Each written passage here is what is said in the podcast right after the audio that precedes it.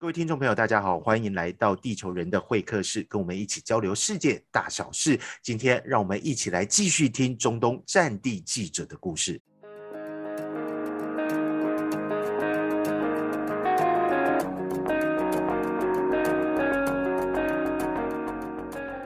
好，我们今天邀请到的来宾还是宗进哦，因为上一集的故事还没讲完，我们讲到了利比亚，你被两个彪形大汉压进车里面。逃过一劫，这样子让炸弹没有炸到你们，所以今天还有什么样的更精彩的故事可以告诉我？大家好，还是我。对，因为其实我相信。你也去过好几次中东了，就是我们大家可能都会经历一些这样这辈子比较不会忘记的事情。我现在发现，就是当上了年纪之后，就是有很多事情其实你是记不起来了，因为可能人一辈子太多经历嘛，然后以及这些经验，可能你要把所有事情记住，也是这个脑子可能就要爆炸了。但是有一些事情的话，说你上年纪，你今年几岁啊？比如说，西方媒体看到的战地记者啊，他们会派出去，的确就是像我们上一集聊的，他们会派比较多老鸟，就比较有经验的记者到这种比较前线或是比较危险的地方去，他们可能采访经验够，所以他们应变能力会快一点。但是你自己就是很年轻，刚入行就进到了这么刺激的地方，所以这九年下来，让你也训练了不少，看到了不少事情，也有许多在媒体就是在采访上面的训练跟经验。我觉得这是非常难得的，也不是。很多人可以得到的这样的一个经历，至少在台湾，你说呃，一个年轻刚毕业的记者就要去到这么重的采访现场，是比较难一点。对，这两集你刚刚一开场就在叹气了，上一集也是，你就是啊聊到一半就开始叹气，感觉是很老成，怎么样？就是战地让你心态变很老了是吗？哎，我有自主叹气吗？叹 好多啊，三不五时就来叹一口气，真假的？那我忍一下。没有，因为我可能叹气的点不是我有。有时候回忆起来就觉得好像他们离我好远，因为这些经历。就是如果说不是因为你的节目的话，我可能不会说再这么完整的去把这个回想这些事情，然后甚至要去向大家分享这个事情。所以其实我叹气可能是一种感慨吧，因为觉得天呐，过去好多年了，我离职也已经有将近三年四年了，是，所以。有些事情想起来就好远，但是呢，就是而且有很多事情的细节，你想八九年的时间，有其实每一天在这个国家的时候，你都会看到很多可能大家会觉得很刺激的东西。对，很多事情其实都已经记不起来了，但是当然还是有一些可能印象太深刻了，所以我还是记得的。因为我们今天就是想要来听你讲这些非常难忘的事情，比如说我们上一集聊到了也门跟利比亚。嗯，你好像还有叙利亚的故事可以跟我们讲，而且是自杀爆炸攻击，这是什么样的状况？因为嗯，中东的话，当然这么说可能不是很好，确实大家也都经常会看到这种新闻，就自杀式袭击啊这样的一些新闻。我记得有一次，这个事情会让我。呃，印象非常深刻的是，因为当时应该是在二一五年的时候，我从一四年还是一三年开始，我每年大概至少会去到将近五六个月，当然不是连续的，五六个月都会去叙利亚，因为我当时已经开始驻战黎巴嫩了，记得吧？就是当时所有进叙利亚的这个记者必须要通过黎巴嫩贝鲁特，呃，然后是穿山路进到叙利亚，是，然后进叙利亚还要经过很多关卡，然后就是一路都是那个哨岗，然后。翻过几座山，然后你就会看到大马士革出现在你的面前。大马士革也是一个呃传奇的城市。然后呢，当时我记得这自杀式袭击的话，我这次我记得非常清楚的是，当时我跟我的另外一个朋友，也是另外一个媒体同行，我们当时应该算是在逛街，可能是在吃完饭在散步吧，就在附近。突然间就是你能感到这个就是那种震动感，然后声音特别大的一个巨响，然后天空的话就突然出现这种那种巨大的一朵黑云那种。当时。应该是非常非常近的，所以就是因为它这个声音太强大了，所以我们知道它应该是一个非常近的一个距离，可能发生了爆炸，但是我们不知道是什么样的爆炸。所以呢，当时我们就在街上，然后因为情况很紧急，所以我当时其实首先先打电话叫了我们摄像，肯定可能要马上过来，因为这边就出现了这个状况，显然。但是我当时第一时间其实我们在逛街，也不能穿防弹衣，对吧？是。然后虽然没有穿防弹衣，但是我觉得它可能很近，所以。我就自己先过去了，所以那一整条新闻呢是我用手机拍的，就是整个新闻都是用我的手机拍的画面编成的一条新闻，然后包括也是用手机做的出镜，因为后续像这些，包括我们慢慢的自媒体出现啊，其实这个新闻的设备什么的也都是越来越小型化了嘛，是，所以都包括发展到现在，我们大家都在做直播啊，这些就是当时呢，就是差不多开始有这种苗头了，所以我用手机拍这条新闻，但是我到了现场之后，我为什么印象特别深刻呢？因为当时大马士革，我不知道你记不记得，就是有个这个喷泉那边，那边还有一家中餐厅的，你记得吧？就是大概大概你能 get 到是什么 什么位置，然后那边有个桥，对，它那个桥就是在那个桥下就被炸了。然后呃，为什么印象深刻是是因为我第一次看到就是烧焦的尸体的状况啊，因为它炸完以后，周围的波及到的所有的，比方说行人啊，然后我记得还有一个，比方说摩托车上有两个人就刚骑过去，然后可是。当时就爆炸了，然后他们俩的就是尸体，你能看到他躺在地上，在这个摩托车上这个抱着的那种状态，是，但是就是已经被烧焦了，就是有点类似于庞贝古迹那种感觉，你知道吧？就时间就停留在那个状态之下。对，就是那个 moment 是我有看到地上很多就是 烧烧焦的那个状态，而且他烧焦的尸体有一股他自己特殊的味道，那个气味我记得特别的清楚。简单说，它是一种烧焦的肉味嘛，就是。嗯，但是这个跟我们烤肉，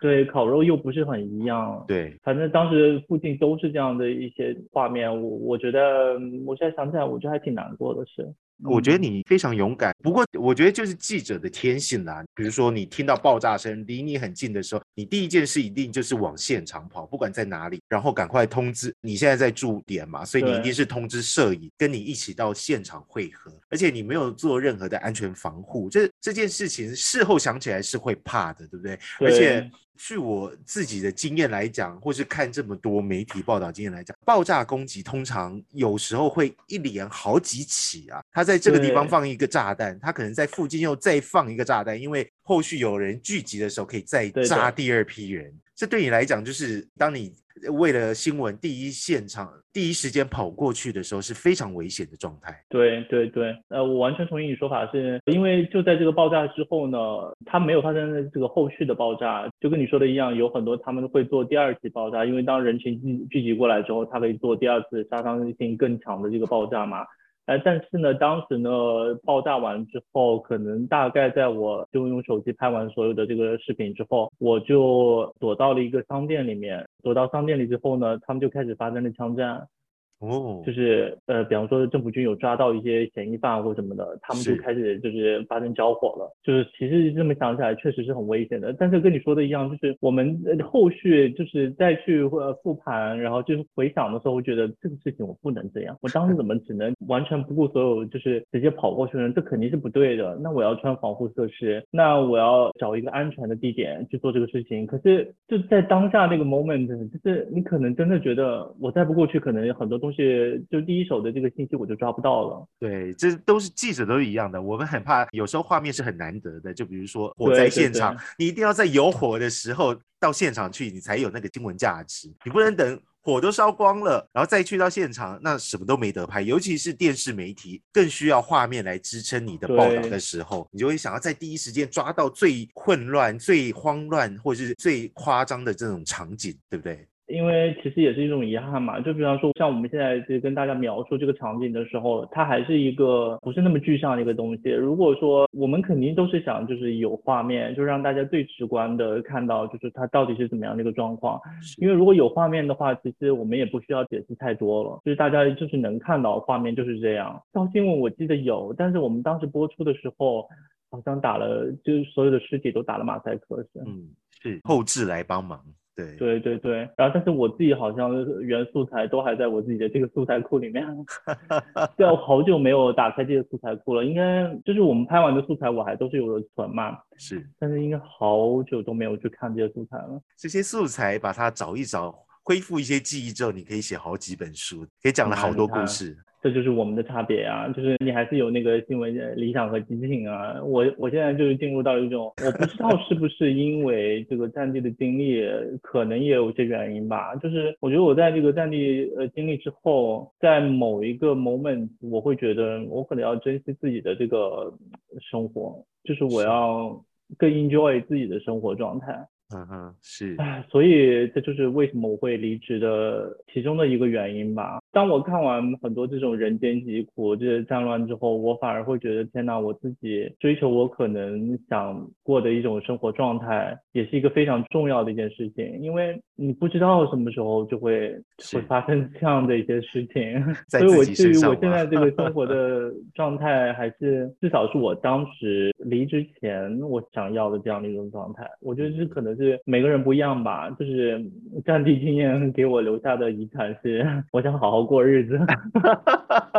那有没有所谓的创伤症候群？就是当你看了一堆人间悲剧之后，你的心理状态让你。感受到要好好珍惜自己的生活，让你再也忍不下去想要离职。那有没有很明显的什么样的一些症状出现吗？我还可以，就是我算是幸运的。我后来发现，因为很多人都问过我这个问题，就是说，那你看了这么多这个人间惨剧之后，会不会有一些这个创伤？我后来想了一下，其实差别可能是在于，就是虽然就是我看到这些尸体什么的，但是我觉得可能我会以一个就是共情去。感受他们的家人啊的这样的状态，但是我毕竟不认识他们，所以就是还是会有一个隔这个距离在的。但是我觉得差别是在于，比方说我有一个同行，他的他就有创伤的原因，是因为他认识的这个同行记者后来是有被这个 ISIS 被斩首的。哦，真的？对对。可是对被 ISIS 斩首的大部分是独立记者，对吧？对，就是算是他认识一个同行的朋友，他之后就是有一些这个 PTSD，就是我们的这个你刚才说这个创。综合症，然后我后来想一下，就是如果说这个你在战地中可能自己受伤，比方说你万一这个中了流弹，比方说四肢可能中流弹，那这个肯定是身体上的一种创伤，也肯定会给你心理上留下创伤的。那如果比方说你的同行朋友，可能你是认识的，就是你很好的朋友，他也遭受到了这种不幸的话，我觉得就会留下一些创伤，创伤会更严重，因为你会知道说这个事情原来离你是这么近。是，所以就并有可能下一个就是你，或是就是对对你的特哦工作伙伴啊，这些其实都不能确定。我比较好奇的就是。比如说，你们驻点在当地的特派记者，在战地，你们会有不同媒体的交流吗？或是不同国家之间的媒体，像 CNN 啊、呃 BBC 啊，或是其他半岛啊，你们这些不同电视台的国际媒体都驻点在那边的时候，你们在新闻的取材上会互相交流吗？还是说各自想办法呢？自己去挖新闻？多少还是有的啦，因为这个大家都住在同一个酒店里面的时候，而且你能看到他们做了什么新闻的，对他们其实有时候也能看到你。做的什么新闻？因为我们当时央视跟路透社其实有合作，所以我们采集的所有的素材其实是有传到那个 AP 和路透的这个共享系统里面。如果说有一些媒体他们可能没有派记者过去的话，其实是可以采用我们的素材的。所以他们那些记者其实也是能看到就是我们做了什么样的新闻的。然后有时候因为大家都住在同一个酒店嘛，比方说我在阳台上做出镜的时候，隔壁可能就是 CNN 或 BBC 的这个记者正在做 live 直播，所以这个大家肯定是是想要。沟通上是很容易，联系上还是不难的一件事情。那主要的话，我我当时其实也会看他们的新闻，然后会看他们，比方说做了同一个事情，他们的报道角度以及这个说故事这个方式到底跟我们别在哪，这些也都是有看的。但是我其实，在没有这个跟他们一起，可以说在同一个前线一起比拼的时候之前，我会有一些不自信，因为我会觉得他们派出来的都是一些老鸟记者嘛，都。都是非常有名的一些记者，而且比方说 C N B B C，他们这些个人记者的 branding 都做得很好，都是把这个人的个人品牌打造的非常好的那种。我可能没遇到他们之前会有一些不自信，会觉得哇，他们有一个很好的这个团队，影响力也是比我们大。但是我后来发现，其实在实际操作中大同小异。其实是，我觉得差可资源肯定是有差，但是资源的差，比方说他能踩到某些部长，或者是踩到哪些重要的政治人物，但他。这个资源有可能并不是他自己个人的，并不是这个是他整个团队以及他背后的这个推手的这个资源。是，所以这一点上就是不是你个人能力的问题，这可能就是比方说我们其实最后有采访到叙利亚的那个总统，其实说白了也不是我个人记者他的能力，他肯定是一个背后的这个团队和背后的这个推手的这个力量，所以才能够约到这样的一个采访。是我跟他们并肩这个报道之后。我反而也有学习到一些之外，就是其实反而会变得更自信。后来发现，也就是这样嘛。对，就是好像差不多吧，就是至少操作下来。但是我觉得它有一个大的差别，肯定是在于就是大家有着不同的这个意识形态基础嘛。因为每一家媒体它其实有着自己的这个意识形态基础做打底，所以它呈现出来的新闻的状态会比较不一样。是没错，除了那个事实之外的那种，就是如果说死了多少个人，或者说是一个发生了什么事情，这种事实事实性的新闻可能没什么差别。但别的新闻，对吧？对，这个我就很想问了，就是比如说在叙利亚好了，我先回应刚刚你说的团队这件事情，像我们台湾记者出去到。战地来讲好了，看到你们这种大媒体出来的这种特派记者或是驻点的记者，肯定都是羡慕的，就是因为你们的团队光人数上面、器材上面就已经够多了，你们就是一团人呐。但我们就是永远就是两个人做采访，所以那种看到比如说 CNN 在连线的时候，有编导啊，有翻译啊，有摄像、文字，还有各种专门做直播的这种工程人员啊，这些我们就觉得哇，什么时候我们会有？有这样一群人可以一起出来，但当然这就是这，这就是这见了吗？现在 啊，没有办法，呃我们到阿富汗都还是只是两个人而已。每个国家或者每个电视台，他们自己资源愿意花多少的一个问题嘛？对，那你愿意投资在这一块的新闻上面，自然就会有不一样的投资。因为你的新闻电视台，它还是属于一个商业电视台，对吧？是，所以它肯定是要计算成本的嘛。对，但是其实包括今天也是一个商业电视台，但是它可能因为定位就是一个新闻电台，所以它的成本可能就是花在了这些东西上面。但是当时央视可能成本比较够吧，预算比较够吧。是，太客气了，非常多，不止够而已。对，反正央视就是我很佩服央视，就是他们就是全球撒点这件事情，这的确也是要够那种。不过它也是国家电视台啦，就是我觉得它还是一个国家政府的支持背景下的一个产物嘛。所以这就是区别，是一个商业电视台和这个这样一个性质的电视台的区别，但是会有一些限制啦，你懂的。对，都各有好处。是，不过我刚刚很好奇，想问的就是说，你刚刚说立场的不同，因为我们就以叙利亚这个国家当做例子好了。叙利亚分政府派，就是阿萨德这一派，跟反叛军这一派。就我自己观察，感觉就是央视或者你们中国对于阿萨德政府派这一块可能会比较。倾向这一边，对美国就是会站在反叛军这一块的立场，对，就比如说要跑前线，可能也是跟着反叛军跑。对对对，你们在这两个上面，你们是怎么去运作，或是就是说对于这种外媒的这种加入哪一派之间，然后怎么去合作？我觉得很好奇你们这中间。我其实后来会避开这些问题。我后来的这个，比方说后期的做叙利亚的新闻，或者说是黎巴嫩，因为后来叙利亚战争结束之后，就出现了大量的难民潮嘛。对。然后做这些新闻的时候，我会避开你刚才说的那个问题，因为我觉得它就是一个你不同媒体的背景的状况下面没法避免的一个事情，所以我会更着重于讲述现状吧，就是讲述当下的普通人的这样的一个状态和故事，就是无论是因为怎么样的状况下面，比方说举例我们现在的这个俄乌战争，其实也是一样的。各家媒体其实你能看到，就是一个媒体战，就是它还是因为一样的原因，就是站在了俄罗斯或者是乌克兰和欧洲的。NATO 的这一个两方，我其实有一点不想加入到这个意识形态的这个战争当中去，所以我后来会更着重的，比方说，无论是谁造成的这个状态，可是你们看看，就是他现在普通百姓就是这样一个生活状态，就是他承受的压力有多大，然后他每天的危险有多大，然后他们的这个生活物资，你看都已经在非常缺乏了。那所以我最后会更倾向于做一些人文关怀的这个新闻，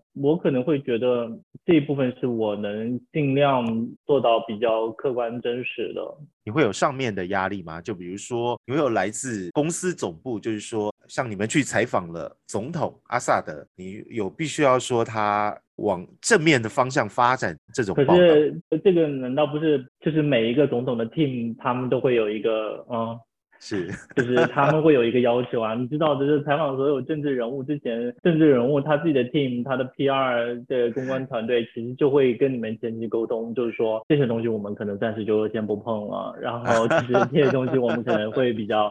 这不都是这样吗？对吧？是到现在为止也还是这样，这就是事实状态，就是真的真的，真的采访这些官员或是领导人之前你的问题都要先被 review 过一次。对，肯定要被 review 过，不止问题吧，是人员资料啊或者状态什么的，他们都会要 review 一遍。我觉得你能坚持下来，我还是很佩服的。我到后期，我觉得新闻理想，当然我有一些苛刻了，因为我觉得它好像没有一个我印象中的那种真正的这个新闻真实，导致我最后有点放弃。是，就我可能会有点嗯完美主义，但是我们说的就是，呃，你看你还是坚持下来了，你肯定是在也有遇到我刚才说的那些问题，你肯定会有一些，就大家都有吧，大家都有一些我想说的东西，但是迫于各种原因我无法就是去做表达，但是我只能去尽可能的创造这种机会，做到一个就是我想表达的这个状况，但是后来我可能累了，可能你没有累，就是。对，不知道什么时候我也会累了，嗯应该快了，快了。我就是作为一个抽身出来，作为一个局外人来讲的话，我觉得还是需要像你这样的人，或者说更多新的加入到这个行业的人，来去保持这个 balance 的这个状态嘛。它虽然就是没有一个完全呃百分之百的这个新闻自由，或者说新闻这个真实，但是必须要有很多这种还保有这样的这个理想的人，来去把这个事情尽量的这个 balance 到一个更好的一个方向，对不对？是，对，我是退出这个。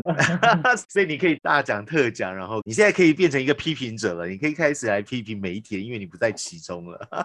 我其实呃，说实话，我辞职之后的一两年，我没有怎么看新闻。真的哦，对我是一种感觉排毒的状态。是，我可能叹气的原因，可能是因为我其实是对于到了后期的时候，我有些悲观吧。所以你现在在意大利的生活就让你有逐渐恢复正常一点吗？所谓正常一点，就是开始看到不一样的世界，然后开始有不一样的方向可以走。我觉得首先意大利是生活状态其实还是一个非常安逸的状态。大家看到的这种印象中的意大利，比方说周末随便可能坐个火车一两小时就可以到一个好山好水的地方，这都是挺真实的。然后他吃的也确实是不错，因为意大利人的心态跟中东人的心态就是不大一样。因为中东你看大部分的国家其实它都是属于一种不稳定的状态，那不稳定状态下面的人生活其实他会潜移默化受到影响的。是，他们也会没有安全感，然后那没有安全感的话，很多事情其实他呈现的行为方式肯定是不会那么的平静平和吧。是，然后，但是意大利人就是他有一个崇尚叫 bella vita，就是美好的生活，哇就是我们要 enjoy 这个 a beautiful life。光听这个词就觉得好美，让让人很 它就是向往。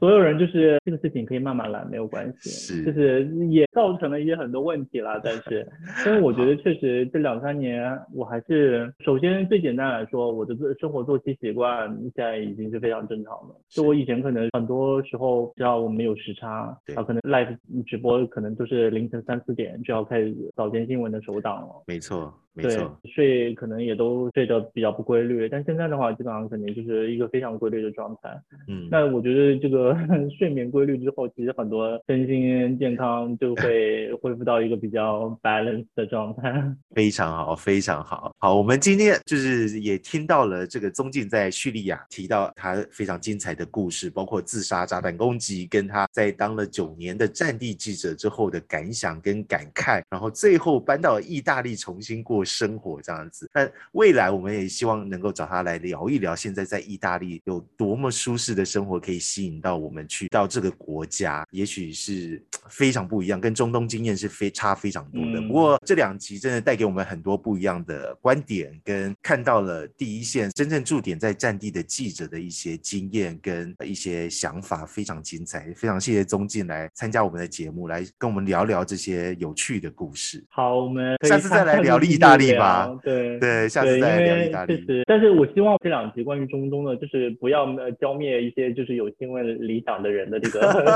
这个信心，因为我是一个我的分享，我是一个非常真诚的分享，就是我不会跟大家就是说自己心里的想法、心里的状态，就是我不会真的给大家打鸡血，说这是一个我觉得它是一个非常崇高的职业，或者说怎么样，就是它是一个个人选择，是，没错，没错。就是如果你选择了要去做这个呃追寻这个新闻理想，你会去尝试，你尝试的过程中，你最终会发现自己，以及发现自己和这个这个工作的这样的一个关系。反正人生就是探索嘛，就是不不要因为我的一些 可能听起来消极的这个想法，或者说是我一些个人的选择，就影响到大家的对这个职业的这个看法。总总的来说，就是我还是很感谢这个职业的。首先，它让我看到了这个不同的这个世界，然后它也是累积了很多人生经验。然后为什么我会现在进入到这个所谓比较消极和 enjoy 我自己人生状态？需要找寻自己人生的这个平稳的这个生活，也可能是因为这段经历。嗯嗯，是，所以就是大家还是可以是去尝试这个职业。我觉得大家还是依照自己的兴趣走吧，多方尝试。我觉得至少有经历过丰富自己人生的一个过程吧。对对，谢谢宗记来到我们的地球人会客室。那接下来我们也会再邀请他来跟我们聊聊意大利，让我们知道意大利现在到底多适合生活。谢谢宗记，谢谢，拜拜拜拜拜拜。